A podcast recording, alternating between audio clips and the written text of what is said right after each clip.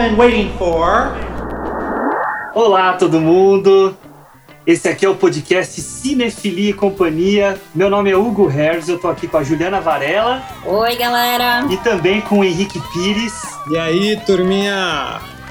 Pessoal, hoje é o nosso primeiro episódio desse podcast que espero que tenha muitas edições.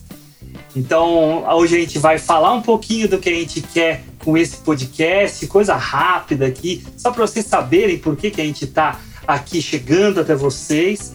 Mas depois também vamos falar de um filme que nós escolhemos para inaugurar o Cinefilia e Companhia, que é o filme a Woman, do Cornel Mundruczó. Desculpem que eu não sei falar húngaro, mas este é o nome do diretor. Então nós vamos falar do podcast, falar um pouquinho da gente para vocês nos conhecerem e depois a gente vai entrar aqui na discussão sobre esse filme que estreou no ano passado no Festival de Veneza.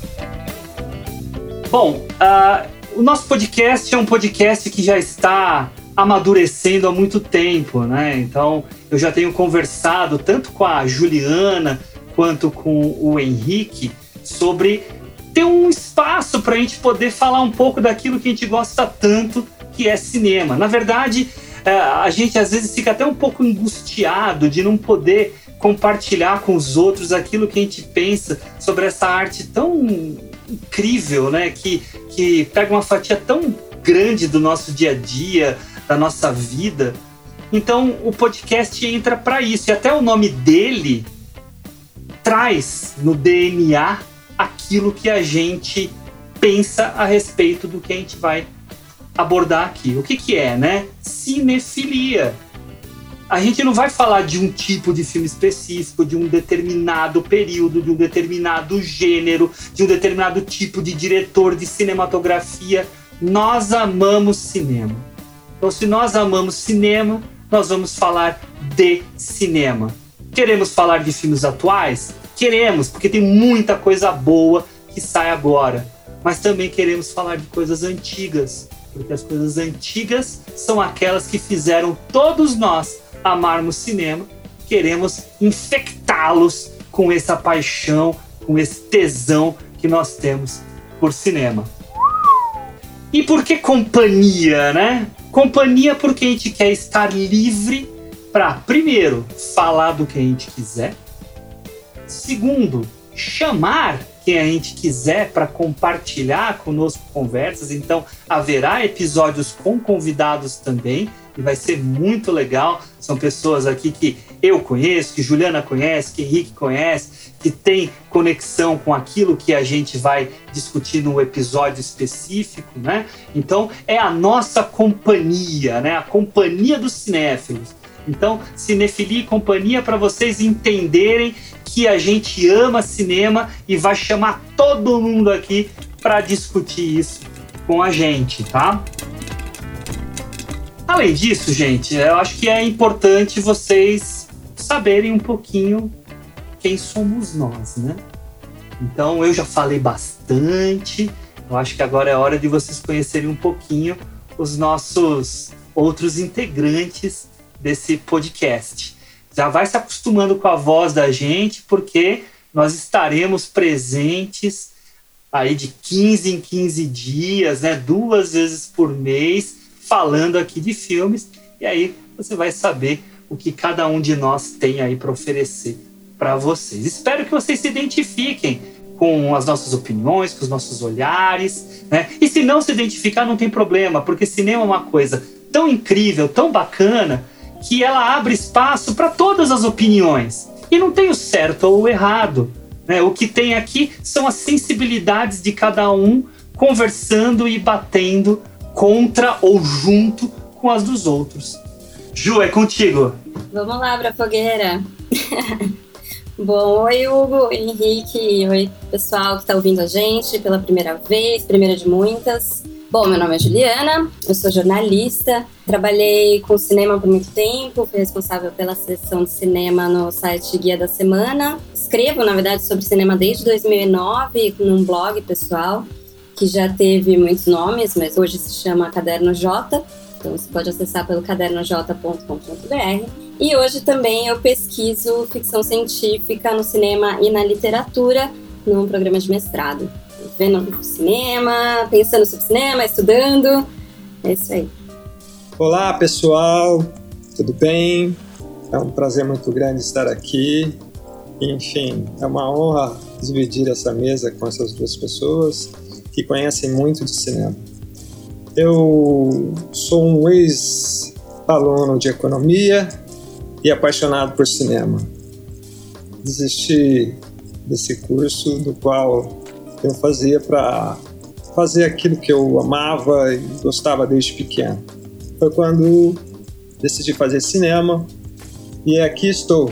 Né? Isso já se passaram 20 anos, uh, tenho algumas produções, e hoje eu trabalho na O2 Filmes, uma empresa uh, de filme publicitário e entretenimento para cinema e TV. Enfim, uh, estamos aqui e bora lá. Meu negócio é mais falar de filme do que de mim. obrigado, Henrique. Obrigado, Ju. Vai ser muito bom aqui estar com vocês. Uh, vou falar muito rapidinho sobre mim. Tá? Assim como vocês, eu não sou a pessoa que fica mais confortável em, em, em falar de si, mas só para o pessoal saber, eu sou professor universitário, eu já dou aula faz 12 anos, dou aula na FECAP, no curso de Publicidade e Relações Públicas há 12 anos, mas também dou aula no curso de jornalismo do Mackenzie, já também há oito anos lá dando muitas aulas de, de cinema, mas também aulas de jornalismo. Né? Eu sou formado em cinema pela, pela FAAP, né? foi onde eu conheci o Henrique, por sinal, e também em jornalismo pelo próprio Mackenzie. Também dou aula na pós-graduação da SPM, né? dando aula de, de análise e criação de narrativas, ou seja, né? a minha vida é pensar cinema é discutir cinema, é levar cinema para os meus alunos. A gente bate muito papo a respeito disso e é muito estimulante. Esse aqui vai ser mais um canal para isso. Eu tenho um canal na, na, no Instagram chamado Cine Harris, onde eu coloco algumas críticas, né? algumas em vídeo, algumas em texto, né? Mas uh, é em paralelo ao Cinefilia e Companhia. Tá bem? Acho que é isso, né? Já deu para a gente falar da gente, né? Agora vamos ficar livres para falar do nosso querido filme. Eu vou pedir para Laura colocar um trechinho do trailer aqui para dar o start e aí a gente começa. I wanted the baby to decide when she wanted to come. My daughter came into this world.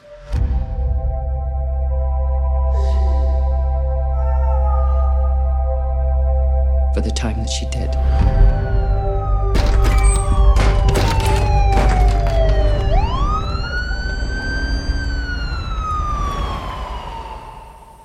And I can't bring her back. Vamos para a sinopse então? Marta e Chan estão prestes a ter uma nenê. No dia do parto, que será feito na casa deles, ocorre um problema e eles perdem a criança. A partir daí, haverá uma série de reações por parte de cada um dos envolvidos, todos em busca de lidar com o luto e seguir com suas vidas. O filme é o filme Pieces of a Woman. O diretor eu já falei no início, mas eu repito o nome dele, é o Cornel Mundruczó, que já é um diretor com uma certa experiência e alguns prêmios, alguns prêmios bem bem importantes, bem relevantes. A gente vai bater um papo aqui a respeito dele, né? A gente deu uma pesquisada a respeito do, do diretor, né? também da, da roteirista, né? Tem, tem até uma coisa bem interessante no filme, né? Que a gente pode depois é, discutir, né? O filme começa colocando lá um filme de Cornel Mundruczó e Kata Weber. Então o filme eles colocam como sendo dos dois o normal é, é, é, só o nome do diretor, né? Eles colocam o nome do, dos dois.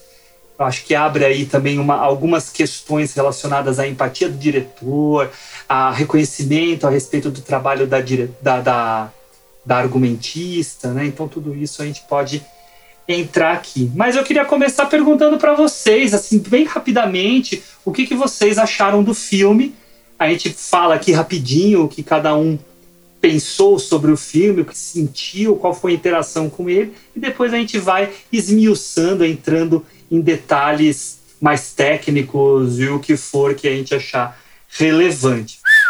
Antes de a gente começar, queria contar que o filme de hoje está colocando a Vanessa Kirby entre as favoritíssimas nessa temporada de premiações. Ela já levou o prêmio de melhor atriz em Veneza e agora concorre ao Globo de Ouro e ao SEG, que é o prêmio do Sindicato de Atores dos Estados Unidos. Esse último é um termômetro forte para o Oscar, já que são praticamente as mesmas pessoas que votam. E as chances delas são grandes, porque a atuação está realmente incrível. Mas Vanessinha vai ter que superar nada menos que Viola Davis, Carey Mulligan, Frances McDormand, Amy Adams e Andra Day. Tá fácil, não. Eu queria lançar uma pergunta para vocês. Esse filme é perda ou é relação? Se é sobre luto ou relacionamento, é isso? É, justamente. Eu acho o seguinte: eu achei um excelente filme, gostei muito da forma como o diretor conduziu, né? Acho que o roteiro ajudou a construir esse nosso imaginário desses, dessas personagens. E o que me chamou muito a atenção, uh, apesar de não conhecer a, a, a obra do diretor, é, foi a forma como ele lidou com a simbologia né, no filme, para tratar exatamente é, é, é, o conflito dessa mulher, né, no caso a Marta, com os seus familiares, seja o seu marido, seja a sua mãe, enfim. Uh, eu achei muito interessante ele começar o filme mostrando ali a, a, a, ponte, e aí a gente tem o personagem, né, um recuo da câmera, e aí a gente tem o personagem do, do Lucian, ele já demonstrando uma certa ansiedade né, na sua fala. E, e, você vai percebendo que na apresentação desses personagens, que é esse começo, ela é muito bem feita pelo diretor, né? Isso me chama muita atenção, porque às vezes é difícil você apresentar um personagem e já passar um perfil psicológico, né? E ali você já começa a entender muito bem quem são, o, o, qual é o, o perfil de cada um. Eu acho que isso ajudou muito nessa construção né, da narrativa. Enfim, acho que agora deixo para vocês falarem aí o que, vamos lá. Que, que, que, mais vocês acham e vamos que vamos, senão eu vou falar tudo. Ju, e, e, e, você, o que, que você achou? E assim, aproveita já que você fez alguma pesquisa sobre o diretor e tal, se quiser falar, fique super à vontade. É, eu confesso que eu não fiz pesquisa nenhuma. Foi só no feeling. Tudo bem. Ah, bom, minha primeira impressão quando eu terminei de ver o filme foi bom, mas não gostei. Porque é um filme muito sofrido de assistir. Não é um filme que você, né, nossa, quero ver de novo, que delícia. Não, eu ainda assisti ao lado do meu marido e foi aquela experiência meio esquisita, né? De assistir um, um casal em crise e, e uma tragédia familiar e ficar assistindo aquilo sentindo angustiado, aquele silêncio na sala, enfim, é um filme que te faz se sentir mal em diversos níveis. Mas, sim, falando sobre elementos mais curiosidades dos bastidores do filme e tudo mais, essa história de que o filme ele é assinado tanto pelo diretor, pelo Cornel, quanto pela roteirista, que é a Kata Weber, isso faz muito sentido, porque os dois são um casal, né? Eles fazem filmes juntos há 20 anos, mais ou menos, são casados e têm um filho, e eles passaram por uma experiência parecida, né? A gente não sabe detalhes, mas eles perderam também uma criança, até onde eu consegui entender, foi durante a gravidez, não, não, não foi nesse mesmo momento, mas eles tiveram uma experiência muito pessoal com isso. E ela escreveu esse roteiro inspirada nessa experiência pessoal, é, apesar de querer né, trazer para a história também experiências de várias outras pessoas e outras questões que não são tão pessoais assim, mas ela escreveu a partir de sua experiência pessoal e primeiramente como uma peça de teatro, que inclusive foi encenada na Hungria, os dois são húngaros, né? E, e, só mais tarde isso acabou virando um filme E, e, é o primeiro filme dos dois em língua inglesa, nos Estados Unidos, tudo mais. Apesar de que foi filmado no Canadá, mas é uma coprodução americana também.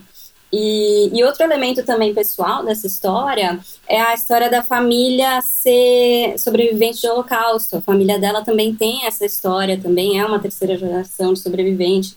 Então ela também bebeu dessa, dessa experiência pessoal para contar essa história e mostrar é, especialmente essa herança de luto, né? Essa herança de trauma dentro de uma família, né? Uma, um diálogo que mais tarde a gente pode discutir entre ela e a mãe, fala, entra nessa história de ah, a gente passou por outros traumas dentro dessa família, como você vai lidar com isso e tal. Então tem esse lado bastante pessoal. Então é, é, é fácil dizer que é um filme dos dois, né? É um filme de um casal mesmo. She has to pay for her incompetence. Is this about money? No. Is it is it about what, what people think? It's about you. It's about you having to face this. I am and... facing this. I am facing it. I am facing this. Well, I don't think you are. É, um comentário à parte, essa cena entre a, a, a, a Virginia Kirby e a Ellen Burstyn, que a Ellen Burstyn lembra né, toda a história da mãe dela. Lá, puta. Depois a gente comenta isso, mas olha, foi incrível mesmo. Sim. Que, que cena. Eu, eu particularmente tenho algumas ressalvas né, nessa cena em específico. Ah, é? É, mas é, como você disse, a gente fala lá na frente. Desculpa cortar. Isso, é, a gente pode falar logo mais. Eu, eu também tenho minhas ressalvas é, com essa cena, apesar de que eu gosto muito do conteúdo desse diálogo. Eu não gosto tanto da forma como ele aconteceu ali. Ele, eu não compro tanto aquela câmera aproximando na, no rosto e aquela coisa novela mexicana. Mas, é. mas o conteúdo é muito bom. É, eu achei um pouco. Né? Aliás, uhum. eu tenho essa impressão sobre o filme inteiro, de certa forma. Na verdade, é sobre a segunda parte do filme, né? Porque Pieces of uma é, é um filme em duas partes. Você tem a, a fatídica cena, plano sequência de 24 minutos ali no início, que é uma cena de um, um parto muito complicado, que é uma cena maravilhosa. Acho que é, ali é um filme incrível. E tem a segunda parte, que parece que é outro filme, e é, é, são os desdobramentos disso, tem até outro ritmo, tem, né, parece ter outra forma, outro clima e outro tudo. Eu gosto muito mais dessa primeira parte.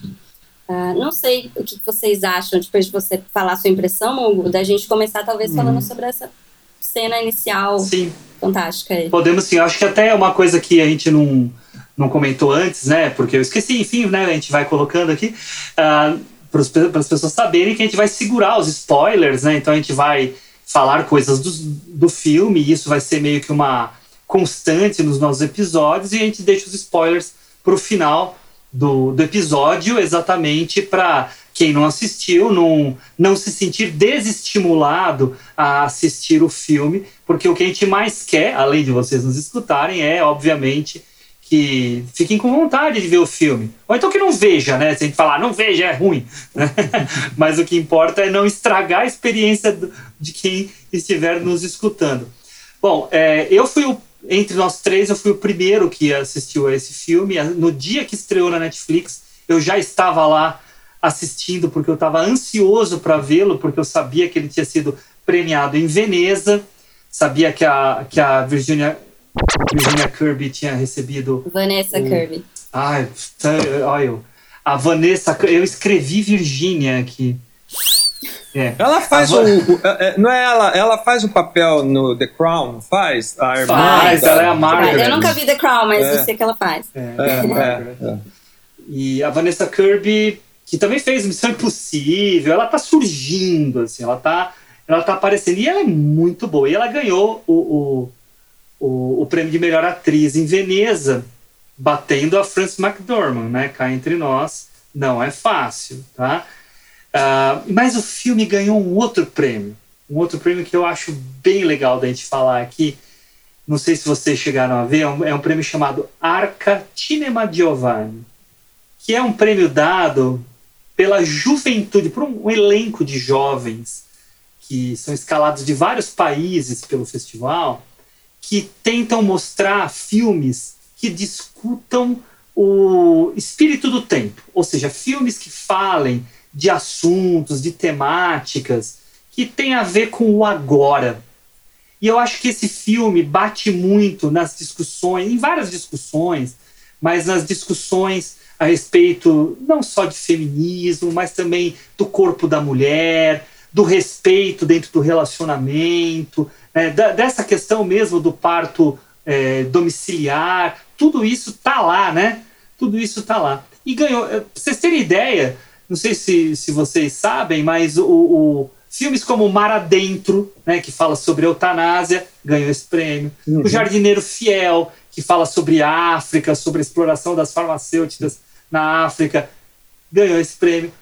O nosso xodozinho, A Chegada, ganhou esse prêmio. Guerra ao Terror, uhum. ganhou. Enfim, Shame, aquele filme maravilhoso do Steve McQueen. Então, ele está muito bem acompanhado, né? Então é um Sim. filme que, para aquela audiência do Festival de Veneza, fala muito do agora.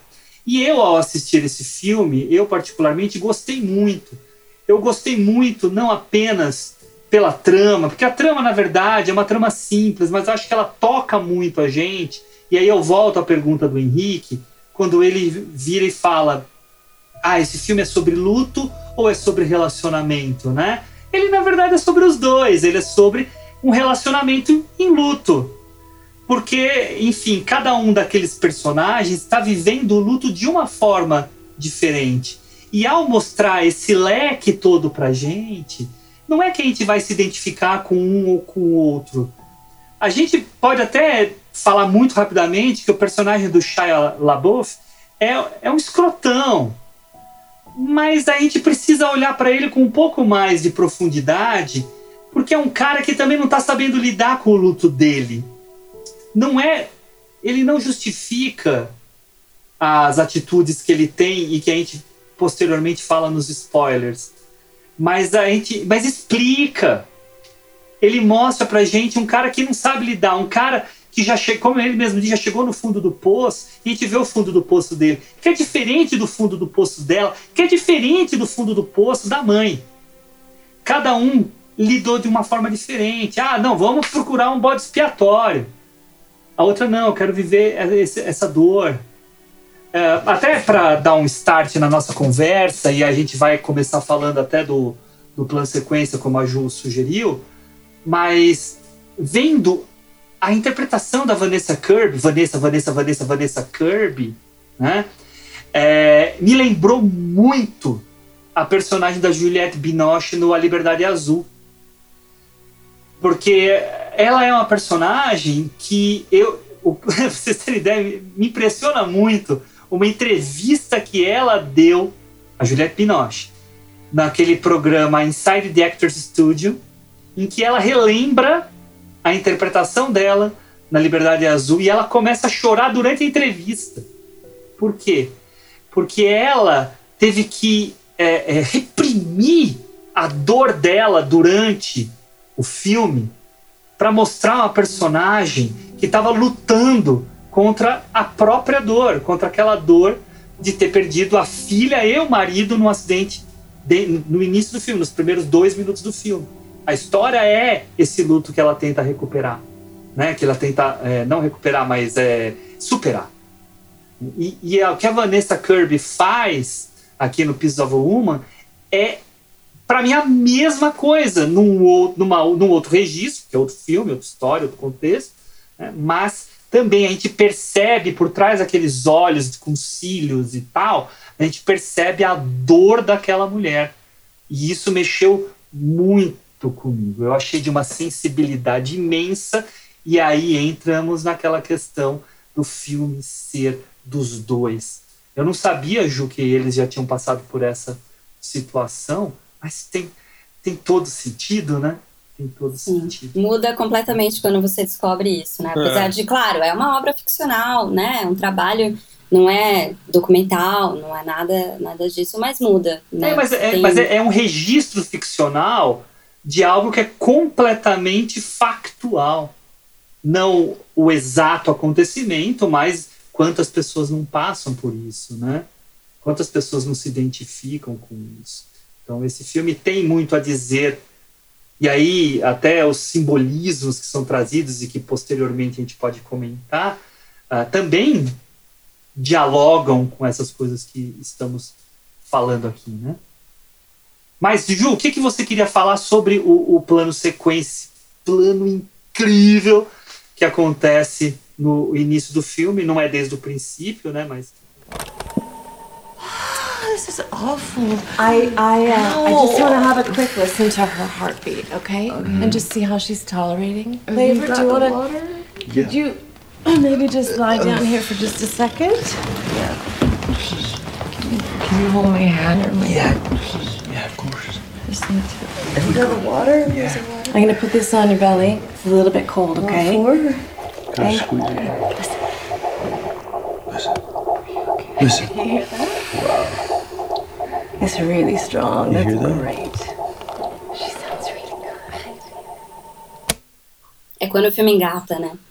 É, então, eu achei curioso porque eu fui assistir o filme sabendo que tinha esse plano sequência, me preparando psicologicamente pra ver, meu Deus, eu vou ver 30 minutos de um parto. Não parecia a coisa mais divertida do mundo. Mas eu não, eu nem senti que era um plano sequência, não foi aquela coisa forçada, aquela coisa que mais tarde tem um outro plano sequência no filme que é na casa da mãe que você sente mais. A câmera fica, né, andando, passando pelas paredes, é uma coisa um pouco é que mais a câmera é, treme muito numa situação que não é de tanta tensão como o do parto, né? Então ela fica mais notável, né? Sim, chama mais atenção. Chama mais atenção. E aqui nessa, nesse plano sequência inicial, eu, não, eu não, não senti tanto ser um plano sequência, mas o que me chamou muito a atenção é, é o fato de que a câmera ela fica sempre ah, muito focada no rosto da Vanessa Kirby. E eu esperava um outro, uma outra perspectiva, talvez. É um parto, né? Foco aquela coisa na barriga, né? Né? Um, um plano mais afastado, mas não, o plano é sempre bem fechado, muito da barriga para cima, e você vê muito mais as expressões e os movimentos da, da personagem, da atriz, e, e isso me chama muito atenção porque a Vanessa Kirby, é, é, por essa cena, assim, ela merece todos os prêmios do mundo, porque ela, ela leva a gente numa jornada nesses 24 minutos que é surreal, e não é simplesmente, ah, nossa, é dor. Não, ela passa por dor, por angústia, por náusea, Xingamentos. é, desespero, raiva, arrependimento. Você sente no rosto dela. Imagina você colocar isso num filme que tabu, que é a mãe tá prestes a ter uma criança e você vê no, no rosto dela o arrependimento de ter escolhido, sei lá, ter um filho sem anestesia em casa, né, e, e passar por isso, porque é uma mãe que tá tendo o seu primeiro parto, nunca fez, aconteceu isso antes e e o sofrimento é real e ela não sabe o que esperar, o que está acontecendo com o corpo dela, o que, que é normal, o que, que não é, né? Então você passa junto com ela por todos esses sentimentos, por toda essa jornada emocional que é uma montanha russa e, e a, a, acompanha, né, que vai mudando de ambiente, né, vai do, da sala pro banheiro, pra banheira, aí pro quarto e tal, isso ajuda também a gente ir nessa montanha russa com ela, e no final são 24 minutos que a gente fica sem respirar,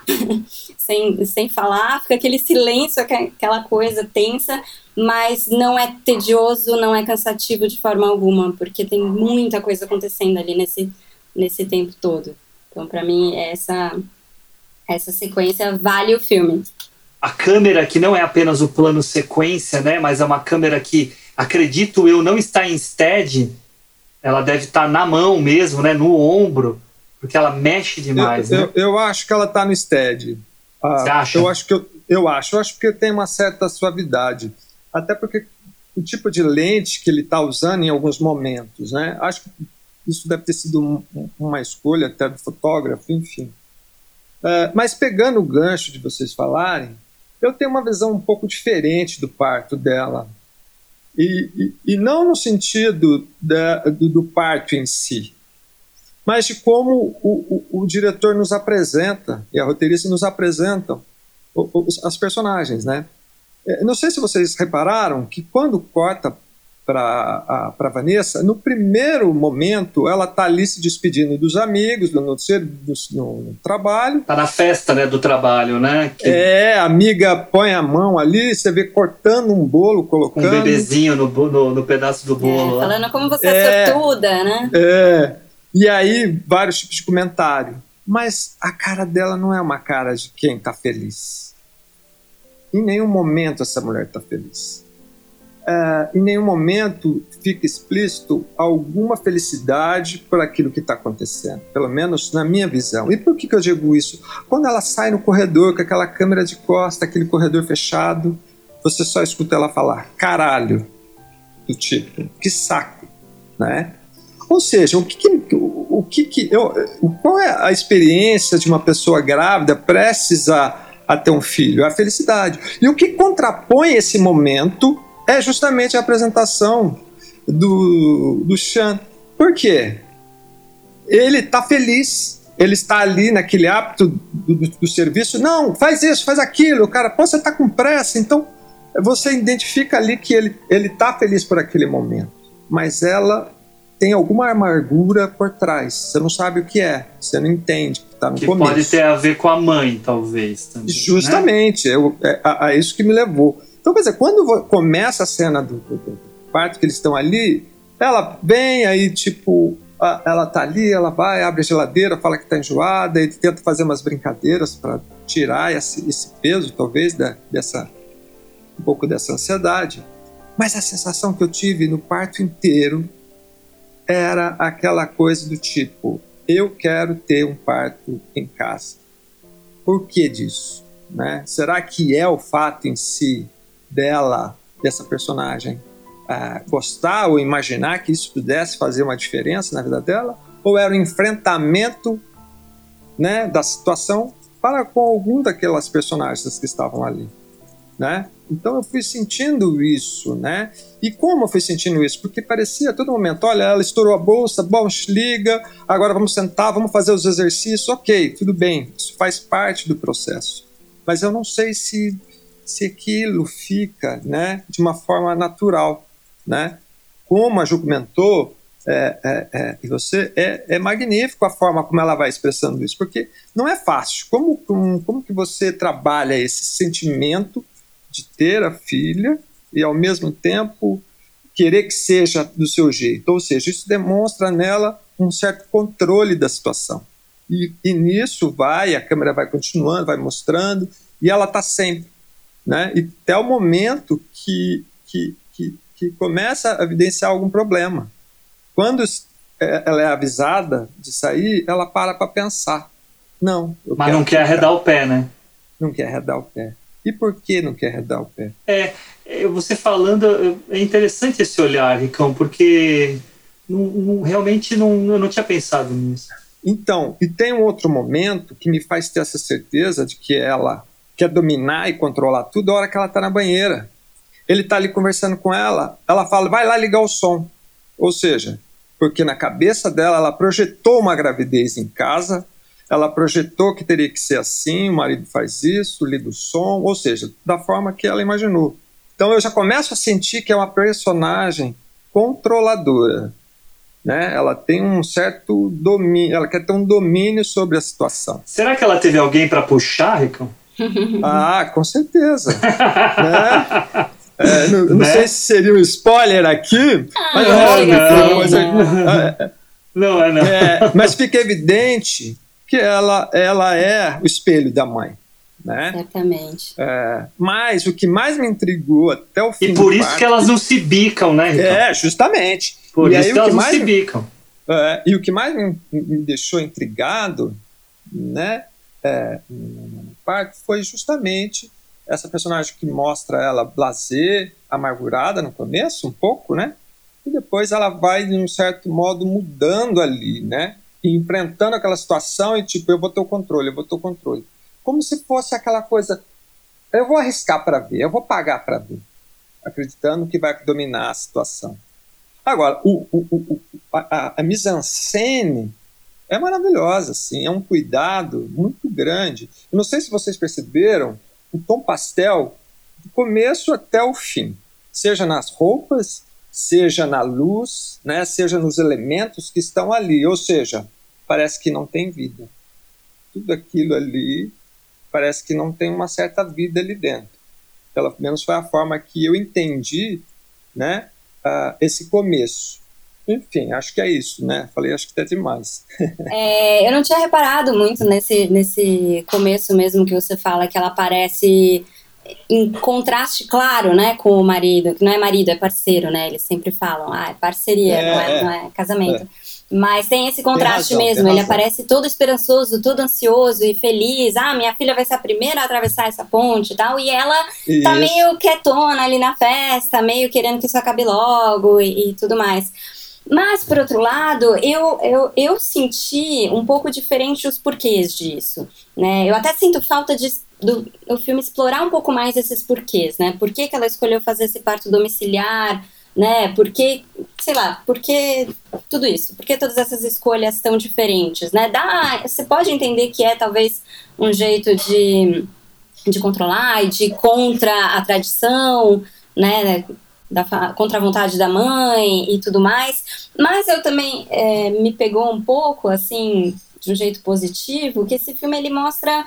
é, primeiro, sobre isso do parto humanizado, me parece uma coisa do momento, né? Muito atual, tanto que ele ganhou o prêmio de Sim, filme atual, porque sim. está em alta essa ideia do parto humanizado, esse parto domiciliar com doula e fora do hospital e tudo mais. Então é uma questão muito atual que se tem discutido, que tem crescido e ela é uma personagem jovem que pertence a esse universo. Então, às vezes, parte dessa escolha é simplesmente por uma influência do meio, né? Me faz pensar que, poxa, é isso que está na moda ou é isso que ela tem tido contato até pelas redes sociais, porque se, né, se vê muito até essa ideia de que ah, tem que ter uma música, tem que ter né, uma coisa assim, tem, tem todo esse cena, encenamento, né, essa encenação, encenamento foi feito, mas essa encenação do, do nascimento em casa como uma coisa perfeita, como uma, uma foto de Instagram. Justamente. Sabe? Eu, eu imagino esse controle dela durante o, o parto como tentando Mas criar essa que cena é- perfeita que ela tinha na cabeça dela Aí que tá. né? é- Não tanto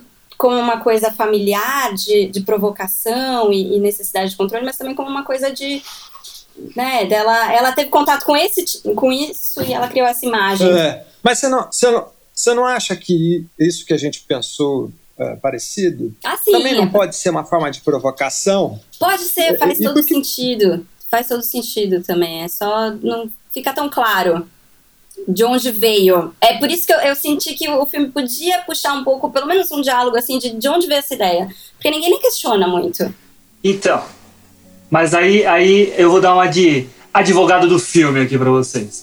Ahn, eu concordo com o que vocês falaram. Eu acho que essas coisas todas ficam meio implícitas e elas são cabíveis de interpretação. Só que eu acho que o roteiro é muito inteligente ao não expor, e aí a palavra é expor mesmo, porque a gente pensa em diálogo expositivo, não expor Sim. uma explicação direta e óbvia para que a gente fala, ah tá, então isso aconteceu por causa disso, né?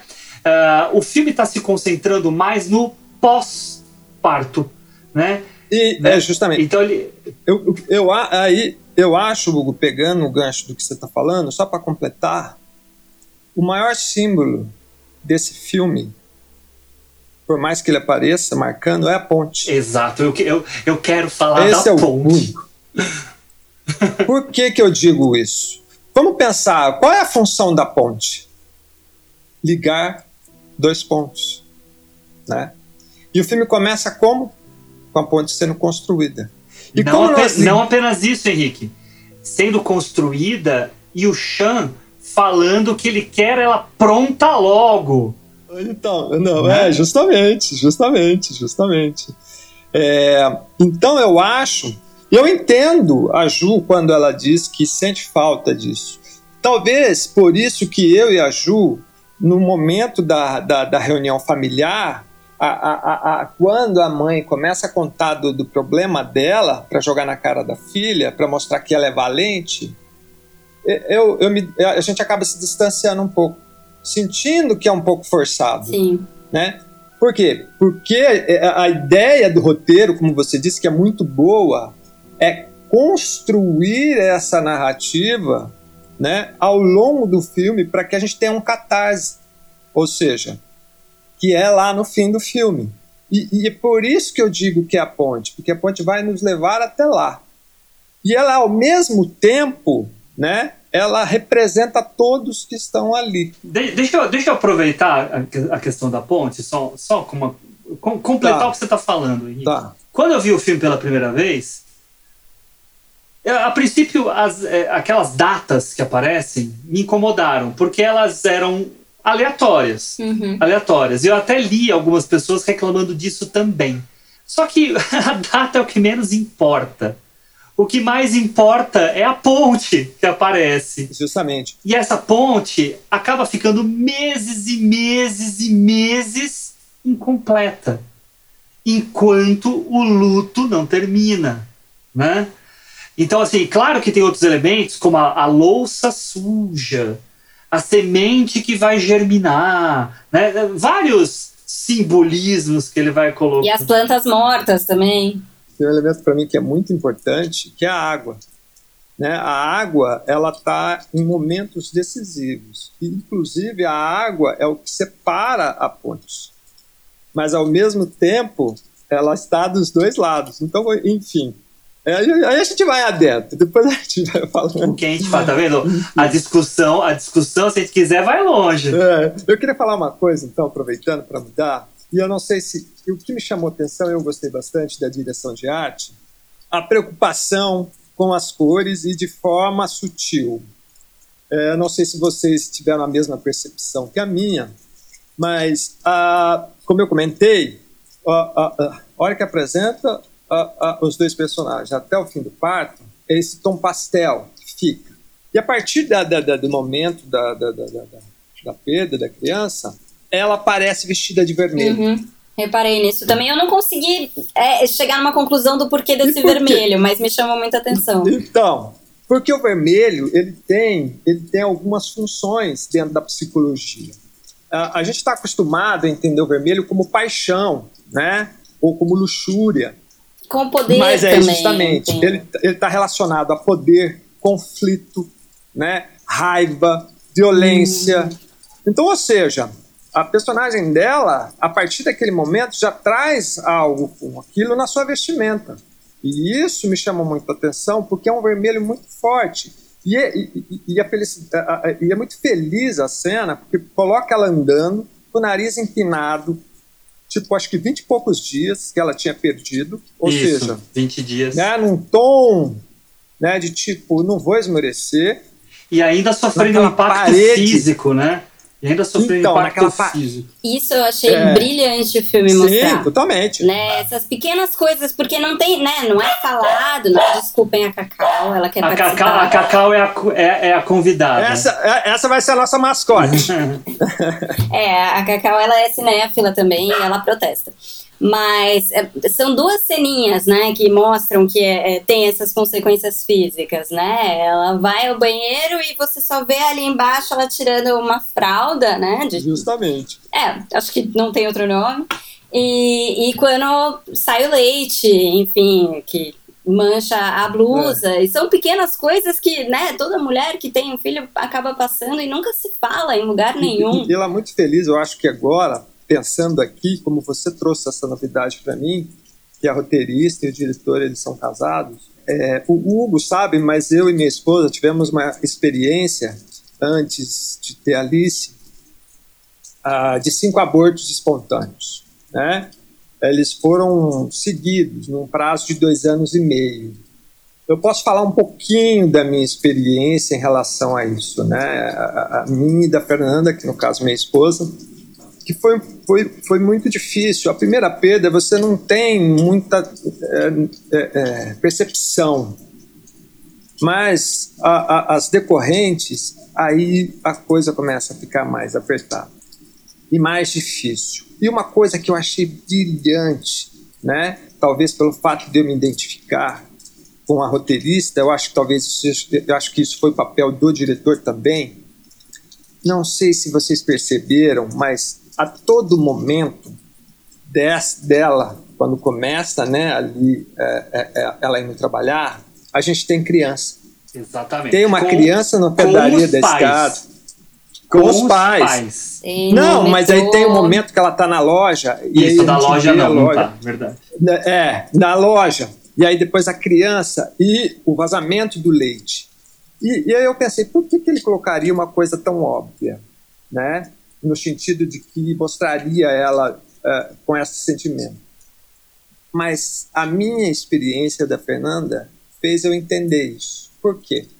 Porque quando nós começamos a perder a, a, a, os bebês, parece que as crianças, as roupas das crianças, no universo que a gente visitava, que a gente não reparava antes, saltava aos olhos. Então isso fez com que eu me identificasse naquilo que aquela personagem estava passando ali, vendo tudo aquilo, né? Por quê? Porque ele conseguiu trazer isso. Talvez ah, algumas pessoas não gostem disso, mas eu achei brilhante da parte dele mostrar esses detalhes. Henrique, é, é um plano ou outro que já resolve o sentimento, né? Totalmente. Sim, Nada não é forçado. forçado. não é exagerado, são pequenas coisas é, cotidianas, Não é uma super né? cena, né? É uma imagem, não, é, é, um olhar. É, justamente. Sim. É justamente. Sim, e eu acho que isso mostra duas coisas, né? Tem, é, mostra isso de, de que a pessoa que perdeu a, a, criança começa a ver mais crianças e reparar mais nisso, ela entrou nesse universo, mas o corpo, ele não é um corpo de alguém que não se tornou mãe, é o corpo de mãe que está preparado para ter uma criança, se preparou para isso e, e, age como se tivesse. Então, é, é, muito louca essa história, porque você vai discutir, ah, vai ou não vai enterrar, vai, né, tem ou não tem um luto para uma criança que nunca existiu, né, no, no caso ali, é, nasceu, mas é, existiu, existiu fisicamente no corpo dessa mulher, né? E ainda existe depois. Então e, isso é muito E aí forte. isso me lembra aquela fala do, do Chan quando ele está com a, com a advogada, em que ele conta a história do desabamento da ponte de Tacoma. Né? E eles nunca e, sabem o porquê. Que eles não é sabem é o porquê, boa. mas ele vem com a história da ressonância, em que os acontecimentos, é, entre aspas, né? Os acontecimentos externos. Exato. Né? É, então, justamente, isso que eu ia comentar. Para dizer que ele traz essas historiazinhas, né? Para refletir naquilo que cada um deles está vivendo, né? E como eu estava dizendo lá no começo, o, a forma como essa ressonância se dá no chão é diferente da ressonância que, que dá na Marta. Então são Totalmente. são materiais diferentes. Ela, na verdade, é muito mais forte que ele. Por todos esses fatores que você falou, que seja a, uma rivalidade com a mãe, seja da própria natureza dela, né? E ele é uma pessoa muito mais fraca. Não vou, não vou falar, não vou usar o termo frágil, mas ele é fraco. Não, mas eu acho fraco. É, mas ele, ele é, fraco. é fraco. Ele é fraco porque ele é um sujeito sem informação e que não tem confiança quando ele está com ela. Isso, isso é interessante porque quando ele sai da ponte e depois ela sai do, do, do, do, do escritório, eles vão para onde? Lá para revenda de carros do cunhado. É. Uhum. Curiosidade à parte, curiosidade à parte, desculpa, Henrique, mas quem interpreta esse cara? Não sei quem é. É o Ben Safdie, que é, o, é, é, um dos irmãos diretores do Joias Brutas, que estão começando a explodir lá Puta, em. Verdade, que estão explodindo cara. lá em Nova York e que tinham produção do Scorsese no Joias Brutas e que o Scorsese também está na, na, na produção desse. Hum, Mas é, cara, é, e agora cara... que você falando, porque eu vi eles algumas vezes, né? Enfim, agora que você falando, eu aqui. É, é, é verdade, você tem razão. Mas aí e eles aí, vão para lá, continua, Henrique. Quando eles chegam ali, né? Ali você entende quem é a mãe. E aí ela faz uma brincadeira com ele, do tipo. Aham. Fala pra ele: ah, como é que você vai conseguir construir a ponte a tempo se você nem chega na hora marcada. Olha como isso isso bate. E, e ele dá aquela risada sem graça, né? E aí depois que a filha de novo, aquele semblante blazer, pesado, assina ali os documentos junto com a mãe, aí ela fala: oh, "Você tem que me agradecer". Então, espera lá, né? Como assim? Você tá dando e quer que tipo peça a mim? Então fica esse esse esse tintim aí. E aí, cara, tem uma frase um diálogo que eu achei fantástico da parte do Chan, que é a hora que eles veem o carro. Ele fala, puta, né? Um carro cinza. Ele não fala puta, né? Esse tiro. Ele fala, nossa, um carro cinza, como a alma dela. Uhum. Hum, essa frase é, é, muito boa. É, é muito, muito boa. boa. né? Então, quer dizer, como que é interessante a gente trabalhar dentro do cinema a forma né, que a gente lida no dia a dia, porque também às vezes a gente faz essas ironias, né? A gente traz essas coisas. São pequenos atritos, né, com a família, que todo mundo se identifica um pouquinho Não, em algum e, momento. E aí tem aquele né? momento, momento constrangedor, real. né, em que o, o próprio Chris, né, o Ben Safdie, na reunião de família, vira e fala assim: Nossa, meu pastor falou uma coisa tão, então, é. tão profunda, né? Só, Nossa, é a Nossa, frase mais batida exato, de todos fala assim, meu Deus, cara, onde eu me escondo? onde eu me escondo? Porque é, é, é, o constrangimento, a pessoa que não tem o que falar. E aí todo mundo faz aquela nossa, cara de nossa, é, nossa, profundo, super Deixa eu pensar mais. que merda você fez! É, exatamente. Mas é tudo, eu acho que nesse Sim. sentido, o roteiro é muito bem construído. Porque ele vai juntando esses essas pequenas bobagenzinhas que transformam esse, esse cotidiano em algo muito verossímil pra gente. Justamente. Por mais viver, tendo vivido ou não uma situação como essa, a gente se identifica esses pequenos constrangimentos, incômodos, chateações que circulam esse casal que fatalmente vai acabar tendo diversos problemas quando aparece algo tão grave eu como. Adoro, cara, diálogo, né? É uma coisa que eu gosto muito no filme, é, que, que gosto que ele seja bem trabalhado, como também é bem trabalhado uma atuação, ou como é bem trabalhado uma luz, é os diálogos. Porque, porque os diálogos, eles têm que rebater na gente, pelo menos como eu penso, de, de uma forma, é, como eu posso dizer, construtiva, fazer você refletir, mesmo que seja um diálogo como Tarantino, né, entre dois bandidos, entendeu? Que estão falando que vai, vai, ah, putz, olha, tem que tomar banho porque minha mulher tá me enchendo o saco, enfim. Você fala assim, é, tudo tem um porquê de como e como é exposto isso, como como é isso na boca do ator, né? E nesse filme eu achei que ele é muito bem construído com algumas ressalvas, claro, mas, mas aí eu acho que é também uma opinião própria, né? Enfim. Eu acho que daí eu acho que nisso ele dá certo. Eu acho que aí cabe a gente falar um pouquinho daquela discussão entre a, a, a Marta e a Elizabeth, né, entre a mãe e a filha, para vocês até trazerem o olhar de vocês, né, que vocês não, não acharam. Eu só queria complementar uma coisa, Hugo, Fala. que é o seguinte. Eu vou aqui rapidão que é o seguinte, só para deixar que talvez a gente não retome, mas é que quando eu falei do vermelho, esse vermelho vai seguir ela até o dia do julgamento. Aí no dia do julgamento. Quando ela, ela usa azul, azul, se eu não me engano. Ela usa né? azul. E o que, que é o azul? Azul é o indício de esperança, de paz, de serenidade. Então ela está se preparando ali para um catarse. Né? E eu achei isso muito bem interessante. E tem um momento do filme que o Chan ele usa vermelho.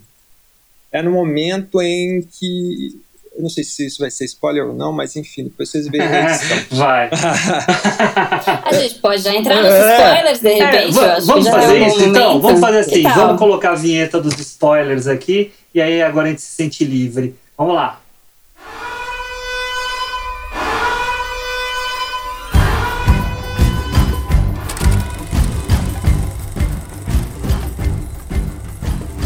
Pode ir, então vamos lá. Spoilei aí tudo. Então, é aquela cena. Não, eu não sei se é, mas enfim. É quando ele tá em casa, ela chega, porque ela acabou de assinar os papéis, porque ela ela, ela vai doar ela o corpo do, da, com a da lápide. E eu acho que o momento da lápide é fundamental para a decisão dela, não só pelo fato que está em si, mas por ela perceber que a mãe estava controlando a situação. E ela se incomoda com isso, porque a mãe sempre se mostrou controladora. Isso ao decorrer do filme a gente percebe. É, tanto que culmina com o cheque, né? É, justamente. Quando ele, ela entra em casa, ela vai se arrumar, trocar banho, e aí ele tá ali, e ele tá o quê? De jaqueta vermelha. Mas é um vermelho mesmo, né? E aí ele vai chorando implorar para ela não doar o corpo da menina. E aí entra a questão de quem tem uma perda a, há na psicologia explicações quando o ente querido é enterrado, naqueles primeiros dias, a sensação de quem ficou, de quem perdeu esse ente querido, é uma sensação de abandono. O corpo não consegue se desprender disso. Né? O corpo, eu digo, a mente de quem ficou. É aquela coisa tipo, tá passando frio, tá lá sozinho, você sabe que isso é um absurdo, mas ao mesmo tempo fica em você. E ele fala isso para ela. Eu não consigo aguentar minha filha naquele lugar gelado e escuro. Porque eu já Pelo amor de Deus, lá. e chora. É. E É, chora. pensa. Então, poxa, é, é, aí se você fala, pô, faz sentido, por quê? Ali ele está indicando para ela que vai haver um conflito, que, eu, que, que se ela não ceder, haverá um conflito. Não, e, e, e aí esse descontentamento dele vai levar a duas situações que é, é bacana até a gente estar tá na parte de spoilers, porque é, é bom o, o, o, espectador ir descobrindo. É por isso que eu sugeri. Né? Ah, primeiro, aquela quase transa deles em que ele força a Bá. Quase transa, quase estupro, quase Sim, o que aquela foi cena aquilo. horrível, né? Uma cena horrível. É. E... Sim. Ela completamente Uhum. apática, né? E, e eu, eu, eu não tenho certeza, mas é logo depois da cena do quarto, que ela tá desmontando o quarto da menina. É em Eu seguida. acho que é em, É é em seguida. seguida. desse momento. E o que torna tudo mais é, absurdo, né? Porque a cena é muito boa, inclusive, do, do quarto. Ela tá desmontando o quarto e ele pede pra ela deixar na parede o quadro do ultrassom. Isso me parece de uma crueldade tão grande que imagina você pedir pra uma mãe que acabou de perder o bebê pra ficar olhando pro ultrassom dela todo dia. Não, é, é surreal. E logo depois você querer que, que, que né, exista qualquer possibilidade de sexo é, é irreal. É, é porque, é, justamente, né? Aí tem dois lados, né? Temos o lado dele e o lado dela, porque aquele quadro, ele a todo momento, ele é, ele é posto, né? De uma forma é, evidente, né? E ele fala no carro para ela quando ele dá, ela fala, pô, mas você pôs o lado invertido. Aí ele mostra a, a ansiedade, a esperança dele na menina como algo melhor dele. É isso que me passa, né? Como melhor dele. E por que como melhor dele? Porque ele colocou invertido. E aí ele fala para ela: ah, não, minha filha não é igual às outras, minha filha vai ser diferente. Né? Então, ou seja, ele depositou, ou seja, ele depositou uma esperança na, na bebê de uma forma e ela de outra. É óbvio que é, é, a perda para uma mãe, e eu acho que isso só vai fazer sentido no fim do filme, né? No fim do filme, quando ela está ali e quando a- a- o advogado faz ela pensar, porque ele foi o único, de uma forma terapêutica, a, digamos assim, né? A fazer com que ela relembrasse aquele momento que ela não queria viver. Ela não queria. Ela se alongou nesse luto, né? Ela não quis passar pelo luto. E, e a gente, e ele passou. Isso prova em alguns momentos que quando ele ele tá lá, que ele pede para ela não colocar ele na, na, na- a, a para doação lá de para a faculdade, desculpa. Ele fala isso para ela e ele vai para a ponte chorar e gritar, né? Do Tipo, eu não aguento isso, né? Então, é, é- é como lidar com tudo isso, né? Essa perspectiva dela em relação a, a, a- a bebê dela, mas só vai fazer sentido no fim, naquele momento do julgamento, quando ela, quando ela tem e lembra o porquê que ela estava gostando de maçã. Né? Porque tem aquele momento que ela vai no supermercado, que ela pega a maçã, que ela cheira, mas você cheirando. não sabe por quê. Uhum. E ela também não sabia. Uhum. E ela vai aprender a germinar a É. maçã. Né? Eu até achei nesse momento que era simplesmente tipo, ah, vou pegar um hobby novo, vou criar plantas, porque plantas, ok, fertilidade, vamos, né? Vamos criar coisas vivas, mas não, especificamente a maçã só vai fazer sentido muito depois, né? E o detalhe, que a- as coisas ela não acontecem é, é, de uma forma pontual, né? Não sei se vocês acham isso, mas ah, o decorrer da maçã é interessante. Porque ela compra a maçã, aí ela, ela, ela vai, já é de noite, ela vai pegar o metrô e ela começa a comer a maçã. E, pra, e, e- e- para os gregos, né, a- o significado da maçã é, é- é da fertilidade. E quando você come a maçã, na Grécia Antiga, né, os gregos clássicos, né, quando você come a maçã, ela te dá a, a, o poder da eternidade, ou seja, você não sente mais sede, você não sente mais fome, você não tem mais enfermidade. Então perceba Você é, é, perceba que esse é o processo que ela vai depurando até chegar no fim. Pelo menos foi como eu vi, eu não sei. Uh, uh, e é muito interessante esse jogo de simbolismo que ele, ele determina a todo momento. Ah, lembrando de outro aqui, eu vou aqui falando, hein, gente? Vocês me interrompam, por favor.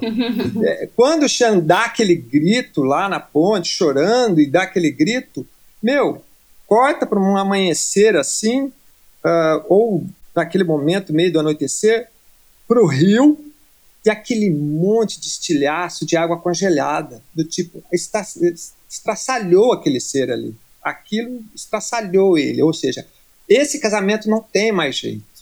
Então, essas coisas que, que faz com que a gente fala, porra, é muito bem engendrado isso. Eu, eu achei muito bem pensado, né? A forma, toda a amarra do filme, né? E aí, Henrique, culmina né, com a cena final, que é Sim. a cena da, da Luciana, da, né, é, montada em cima da macieira, né, e a mãe vindo falar com ela, que na minha visão na minha visão. Se parece muito. É, é um sonho, né? É um sonho, na minha visão. Não, não acho que seja algo factual. Né? Mas é, é, eu acho que ficou aberto a interpretar. Então, eu não sei. sei. Acho que dá a entender que, assim, não acabou o mundo, a, a, vida continuou e não, sabe, não, não perderam as esperanças de, né, nunca mais vou ser uma mãe porque não fui uma eu vez. Acho de tempo muito grande. Sim, a macieira cresceu. E você tem uma criança crescida, acho que a vida continua. Eu acho também, eu concordo com a Ju. Eu não vi como um sonho, Hugo. É porque, olha, perceba, primeiro aparece a maçã, depois ela come a maçã, depois ela tira a semente da maçã, tá? Depois ela joga a maçã na mesa e aí num diálogo ali que ela tá com o Chan, ele fala da maçã para ela. Ele pergunta se ela vai é, comer. Ela pega a maçã, né? Então, ou seja, ela já começou a se identificar com aquilo. Né? Aquilo é, já é, faz parte. Mas da mesma forma, da mesma forma, a maçã, é, a macieira, na verdade, uh, não, não, não, aparece em nenhum momento, não faz sentido. Mas aparece ela germinando uma maçã, então ela pretende plantar Sim, em quanto tempo lugar. leva para virar uma macieira daquele tamanho? Ué, mas passaram anos, tem uma criança crescida ali não é? Achei um pouco incongruente. E a criança também não precisa ser dela, mas é uma criança subindo numa macieira que representa a macieira que ela vai plantar. Então, aí, o que que acontece? Aí, não sei se vocês lembram, que é assim, aí quando mostra esses estilhaços ali na água, puxando, a partir dali a casa dela começa a ficar zoneada, a vida deles começam a ficar. Ele é, é, trai ela, né? Depois a gente vem a descobrir isso com ali com, com, com o brinco quando a irmã dá, né? E fica muito nítido na cena da, da, da prima quando ele chega, ela com o cabelo, né, atrás da orelha, assim, muito bem marcado para mostrar o brinco, né? Não sei se vocês perceberam isso. Tá certo que a câmera não chega muito próximo, isso eu achei bom, porque também, tipo, né, diretor não precisa ser tão didático, né? É, é, é justamente. É. Então, é, é, é, nesse decorrer, Hugo, a casa vai ficando suja e tal, e como você disse, naquele momento que ela sai do julgamento, que ela entendeu, e ela vai ter o luto dela revelando a foto. Aí eu pergunto para vocês, por que uma câmera fotográfica analógica, película, para ela revelar ali? Todo mundo pode falar, ah, isso é um artifício de roteiro, para poder dar esse gancho. Ter a surpresa é, no final. Aí eu fico me perguntando, será? Porque essa personagem, desde o começo, ela sempre planejou tudo aquilo da forma, naquele sonho que ela construiu, né? E o ato de você tirar a foto com uma, uma câmera analógica, no caso de película, a gente está remetendo ao passado. Então essa mulher tem um problema de passado, metaforicamente né? que é o relacionamento dela com a mãe. É, agora, voltando à macieira, Hugo, eu acho que realmente não é, porque quando ela entra em casa, corta direto para a água, daí depois eu quero falar do simbolismo da água também, que eu, que eu senti, não sei se é, enfim, mas foi o que eu senti. Ela está enchendo um copo d'água. Em nenhum momento ela, ela bebeu água no filme inteiro. Ela bebe um whisky, ela bebe uma água gasificada, enfim. E ela está bebendo. E você repara que vai aparecendo ela, primeiro, a água da bolsa que, que se rompe, né? Aí depois, se eu não me engano, é ela tomando um banho, né? Como se ela, não, ela entrando na banheira, desculpa, a água. Aí depois ela tomando banho, né? Limpando aquilo e por fim ela tomando a água. E a água tem essa representatividade do quê? Do nascimento, do renascimento. Da renovação. Da renovação.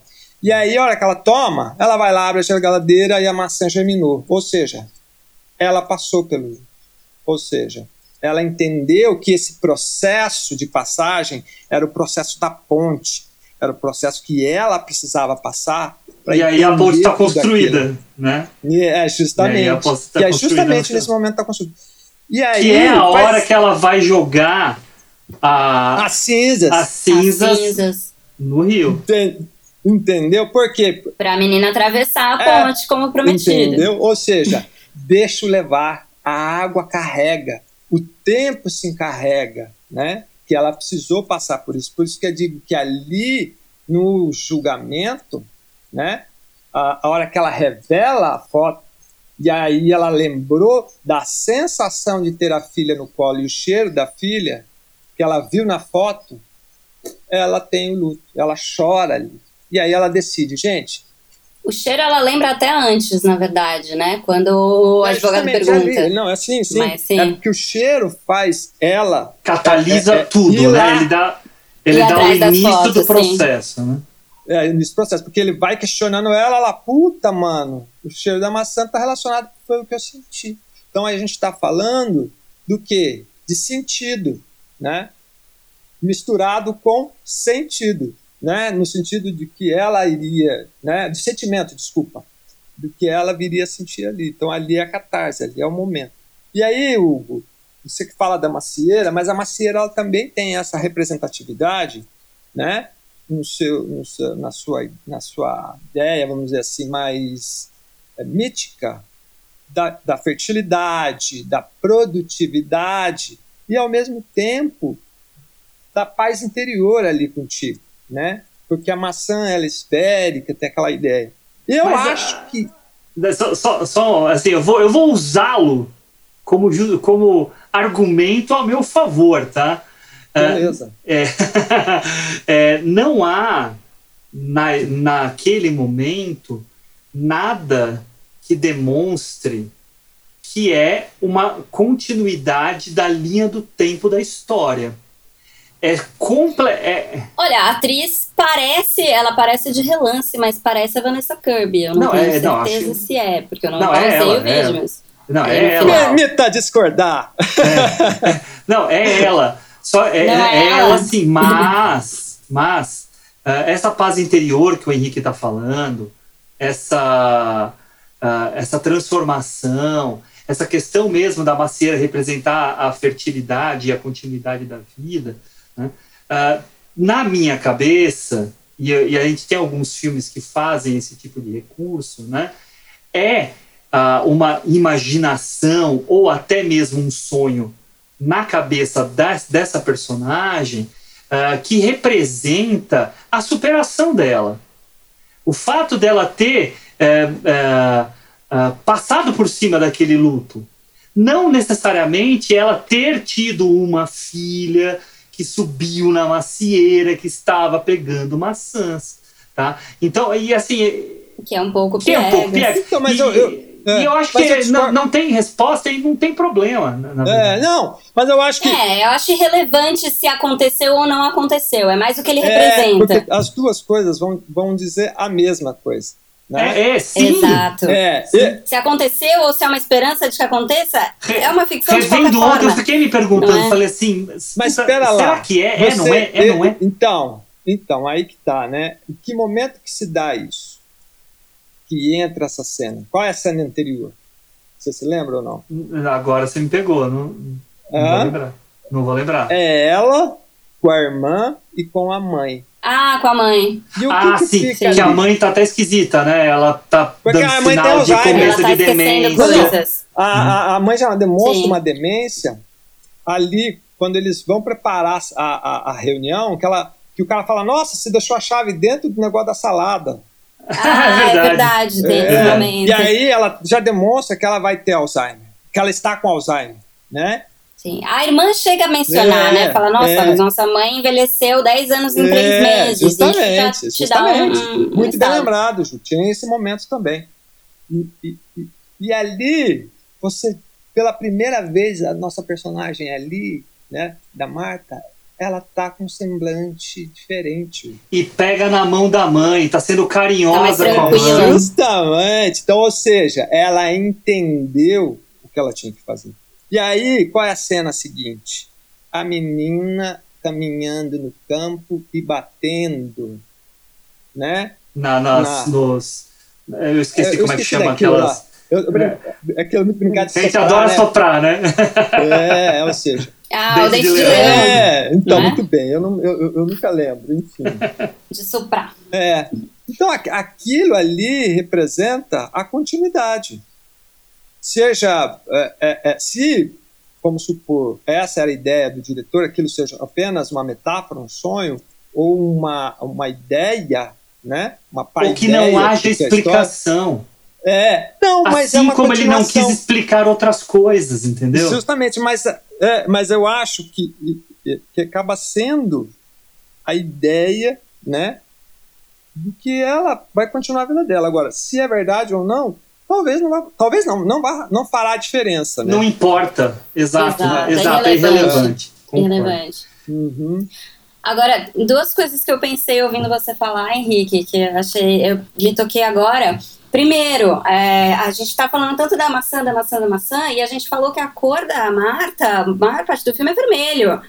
E tá ali diretamente relacionado. Ela tá vestida de maçã ali, aquele vermelhão bem, bem vivo ali. Pra mim, não é por acaso. Não, não é e outra mesmo, coisa, não. você falou aí que o filme ele tem essa ideia de que ah, o tempo vai fazer as coisas passarem, mas a frase que a gente estava rindo, que o cunhado fala, que era brega, ai, meu pastor falou uma frase de efeito, era justamente essa: o tempo cura todas as feridas. Olha só. Quer dizer, ele faz uma piada com ele mesmo, é, ele, ela, a roteirista, enfim, faz uma piada com o próprio filme, porque o filme está dizendo isso de uma forma muito mais sutil do que o pastor, mas essa é a mensagem. É, não, sim, mas é por isso que eu acho que a gente está discutindo isso, né? A gente agora está nessa fase de discutir o filme.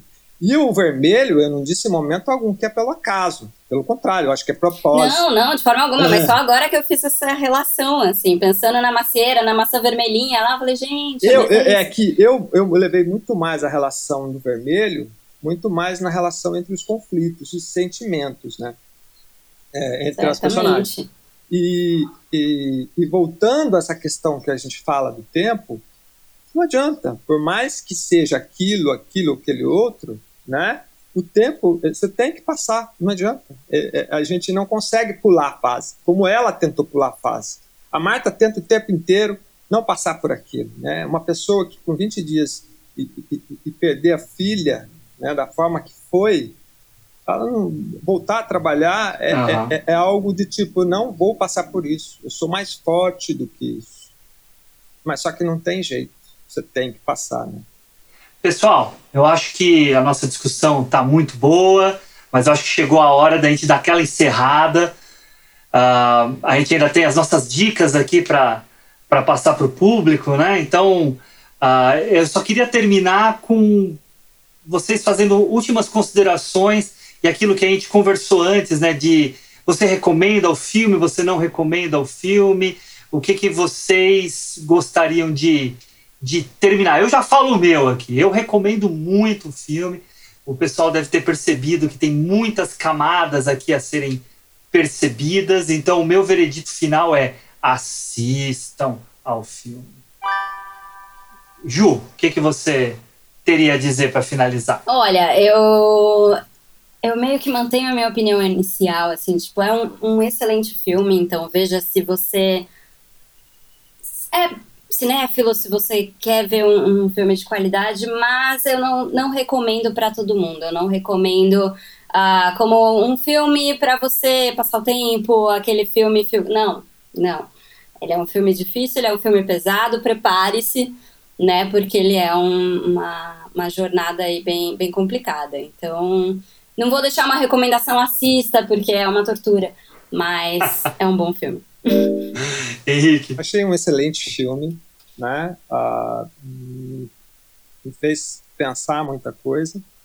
Porém, eu acho que o cuidado do filme me chama atenção, tanto na direção, como no roteiro, como na fotografia, né? Que a gente acabou não comentando, trilha também, também é ótima, né?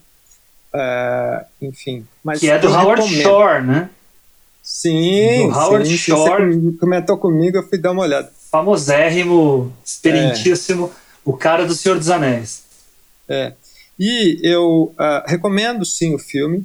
Acho que a Ju tem razão ao dizer que é um filme muito pesado, dependendo da situação, de quem estiver assistindo, pode não ter uma experiência muito boa acredito que esse filme tem um pouquinho aí, ou talvez bastante, de Renek, né? Uh, ele é mais leve como... que o Hanek. É, é, mais leve. Mas por isso que eu falei tem um pouquinho. Só um pouquinho. um pouco do sadismo. É, mas eu não sei se é sadismo. Eu acho que. Não é, é não é sádico. É. Eu acho que é essa questão que todos nós Eu acho que ele é passar. é cru. Não adianta. Todos nós vamos passar. Eu acho né? ele um pouco excessivo assim, não não no tema principal dele, assim, de ah, perda de criança, é um tema pesado em si, mas ele acrescenta vários outros temas pesados em cima desse. E isso que para mim descompensou é. um pouquinho. Ele acrescenta várias questões que são super dramáticas em cima de um tema que sozinho já é. seria. E eu bastante. acho que a, a, a, a, a, a bebê, quando ela diz ali no fim, né? Mesmo que ela tenha vivido por alguns segundos, uh, não é o tema principal do filme. A, é, é, fiquei com essa impressão. A Nenê, ela é apenas um momento de colisão entre esse mundo estilhaçado dessa família, né? É, e é a partir dela, como renascimento, nascimento e renascimento, ao meu ver, como acho imagino que ele tenha pensado. Pode ser um devaneio meu, enfim. É essa trajetória, essa depuração, uma espécie de purgatório, né? Da nossa, da nossa personagem, né? Da Marta. Ou seja, é ela ter que passar e lidar com tudo o que ela sempre escondeu, o que ela sempre deixou para trás através dessa filha dela. Uh, então, acredito né, que as pessoas devam assistir, mas com recomendações, restrições médicas. Com cuidado, né? Com, com cuidado. Exato. Valeu, gente. Bom, é, agora a gente tem um outro momento aqui do nosso do nosso podcast em que a gente coloca algumas recomendações, algumas dicas culturais para os nossos ouvintes. Isso pode ser as coisas mais variadas possíveis, pode ter ligação com o que a gente está discutindo no dia, pode não ter, não ter, é livre. Nem sempre vai ter essas dicas, nem sempre vão ser todos que darão dicas. Então, é, sempre aguardem que de alguma forma falaremos algum bônus no final dos episódios, tá? Então. Bônus stage. É, bônus, exatamente. Ju, você tem, você tem uma recomendação pra gente, né? Você quer falar pra gente, por favor? Tenho sim, tenho sim. Na verdade, esse filme me fez lembrar de outro que tem uma temática parecida, mas ah, uma abordagem muito diferente. Será? é um filme que ele, ele chegou no Brasil com um nome bastante brega de Dois Lados do Amor.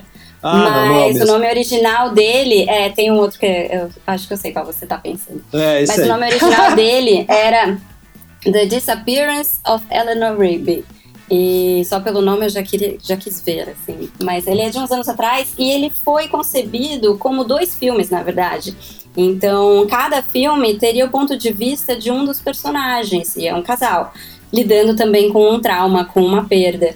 Então, cada um dos filmes tem é, conta a mesma história exatamente, só que do ponto de vista de cada um deles, os dois lidando com o luto de, da sua própria forma. Então, é, assim, ele se conversa muito com esse filme de hoje, mas de uma forma mais delicada, eu diria. O problema é que, na hora de lançar comercialmente, o filme foi obrigado a ser cortado e virar uma única versão meio Frankenstein, que foi essa que chegou ao Brasil. Mas ainda existem as versões originais, os dois lados. Não encontrei nenhum streaming atualmente, mas quem for bom de pesquisa aí vai encontrar The Disappearance of Eleanor Rigby. O povo dá um jeito de achar, viu? Sim, é com a Jessica Chastain e o James McAvoy. E o diretor e roteirista é o Ned Benson. Adoro James que McAvoy. está fazendo o roteiro da Viva Negra. Pois é, eu sou apaixonada por ele também. É, Fui ver por ele, mas sou. a Chastain também tá fantástica. Eu acho Enfim, ele é minha- fantástico. Enfim, dica de- eu acho ele É. um ator inglês de é, top de linha. A Jessica Sim, Chastain sim. também é incrível.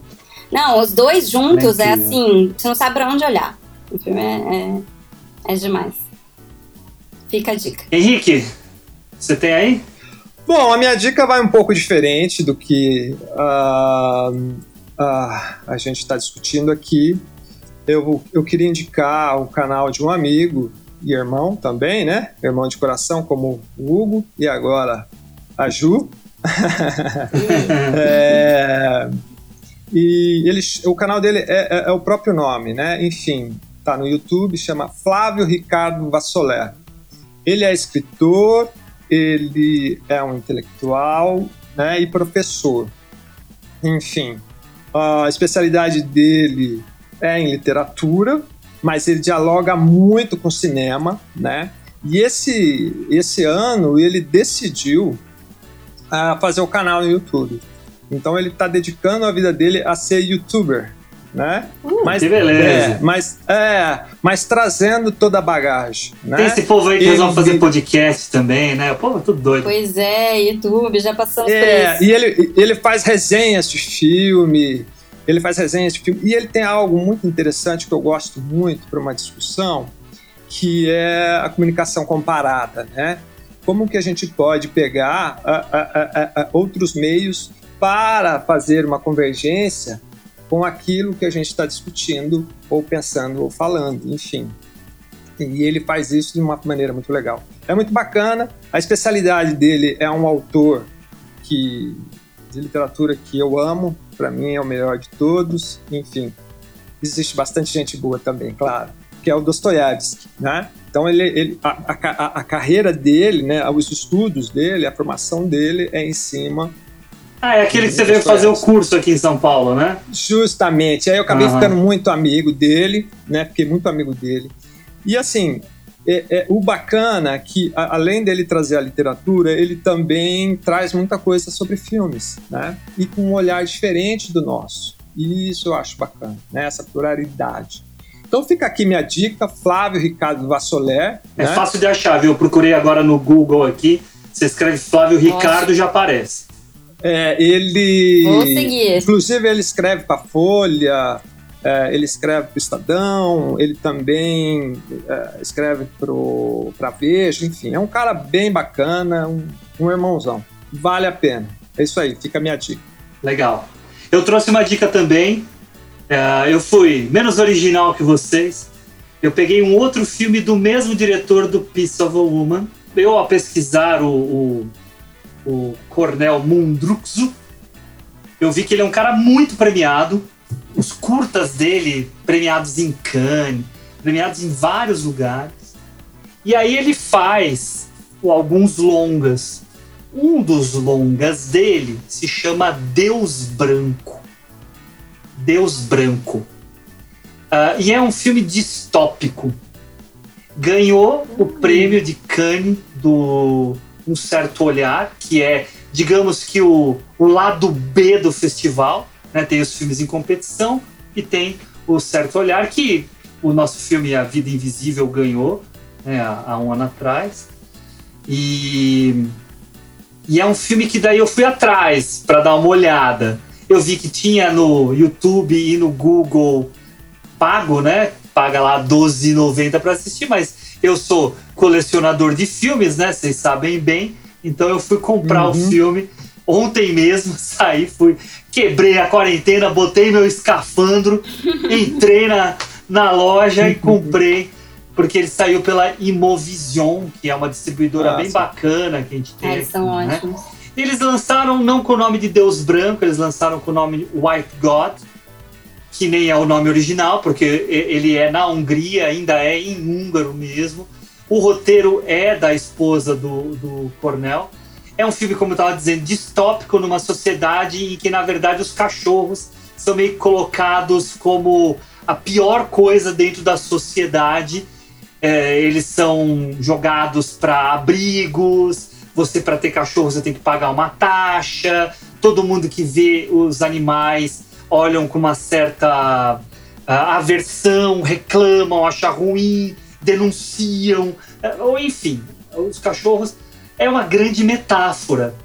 É um filme que vai discutir mesmo as questões políticas europeias, xenofobia, uh, preconceito, uh, extrema-direita, né, o fascismo em ascensão. Tudo isso está dentro desse filme. Só que assim, gente, vocês estavam falando que o Pieces não é para qualquer um. White God não é mesmo para qualquer um. É um filme extremamente duro Extremamente cru e pesado. Mas é um filme que vale a pena ver por aquilo que ele está querendo transmitir. É, é, é, uma história muito simples de uma menina que tem um cachorro, o pai dela faz ela se livrar do cachorro de uma forma muito grave e esse cachorro acaba sendo pego para virar um cachorro de rinha. Né? Então vai ter um cara que vai treinar esse cachorro, que é um cachorro todo doce, bonitinho, e o bicho vai virar um monstro. eu assistindo ontem, me lembrei muito do Spartacus, porque o cachorro depois vai liderar, um, isso não é spoiler, vai liderar uma revolta dos cachorros para detonar todos aqueles que de alguma forma fizeram mal para eles. E isso é Já é, quero assistir. Isso filmado de uma forma Mas, absurda. Viu? É, é, é, Sabe o é, que eu lembrei agora, você falando? Ah. O, o a, a, Planeta dos Macacos, a origem. Aham. Hum. Ah, mas é, é, Não, é óbvio, tô falando de um filme, mas. Os cachorros não é falam. Filme da não, eu sei. É filme eu sei, mas, mas a temática tá mesmo. Eu vou liderar uma revolta, né? É, mas, cara, uh, uh, os cachorros não tem CGI. Não tem CGI. É tudo treinado. O cachorro é muito maltratado, mas muito maltratado. É porrada no cachorro, que você vê. Né? Quer dizer, Ih, é, gente, é... não, mas não, não quero mais assistir. Né? Então, mas ele é muito bem montado, porque não tem crueldade hum. com os animais. Eu fui pesquisar. É uma treinadora de animais que fez vários filmes nos Estados Unidos, em Hollywood. E ela, é, é, e eu esqueci o nome dela, me perdoe, não, não anotei, mas vocês podem encontrar. Procura lá, Treinamento de Cães do White God. Uhum. Né? E eles treinaram 200 cachorros. Tanto que ganhou em Cannes também o prêmio que dão para melhor interpretação de animais. Todo ano tem, né? E ganhou o prêmio para o elenco de animais desse filme. E é, é, assim, é muito impressionante, gente. É muito impressionante, mas tem uma hora que você fala assim: meu Deus do céu, não vou aguentar ver isso. Não vou aguentar porque é muito é. muita crueldade. Mas é, é, é assim, cinema, é ilusão, eles criam essa ilusão. Né? É um filme atual. Antigamente tinha muita crueldade. Eu vi esses dias aquele Uma Longa Caminhada. Pô, os caras estão dando tiro na bicharada, entendeu? Pô, não dá. Mas uh, nesse aqui não. Amores Perros. Então, né? Amores Perros, porra, é, é duro, né? E é. aqui nesse é um filme assim. Se, esse filme sim é Hanek, Henrique. Uhum. Esse é Hanek. Esse aí te uhum. vai vai estar tá no nível de crueldade e sadismo que o Haneke traz pra gente. Enfim, eu queria dar essa dica, mais um filme desse cara pra gente assistir. Tá bom? Podemos encerrar, pessoal? Poxa, acabou! Ah! ah. Fazer o quê, né? Bom, então eu vou finalizar aqui o nosso episódio. Muito obrigado pela participação de vocês. Queria aqui me despedir do Henrique Pires. Tchau, galera. Tchau, Ju. Tchau, Gão. E a Juliana Varela. Tchau, gente. Até daqui a 15 dias. Esse episódio foi editado pela querida Laura Videira. Meu nome é Hugo Harris e espero encontrá-los nas próximas edições desse podcast Cinefilia e Companhia. Gente, beijo para todos. Tchau.